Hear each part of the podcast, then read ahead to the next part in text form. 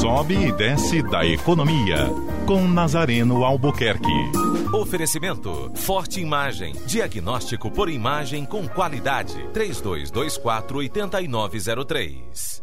A notícia não é muito agradável porque se refere exatamente ao seu bolso, meu caro ouvinte.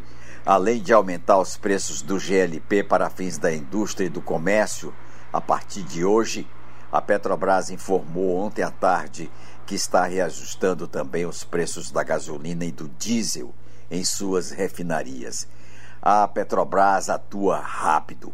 Na segunda-feira pela manhã, os preços do barril de petróleo é, subiram internacionalmente e este aumento do preço do barril de petróleo, como sabemos, Petrobras acompanha essa oscilação dos preços do barril de petróleo, né? E quando ele sobe, a Petrobras aciona o seu gatilho de aumento do preço dos combustíveis.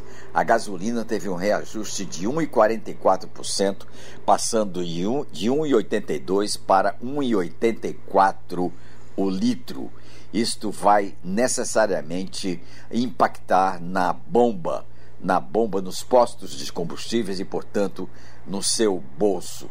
A notícia que, é, que eu posso dar é, ao terminar aqui minha participação é de que hoje é, o preço da gasolina para o consumidor é a mais alta do mundo no Brasil.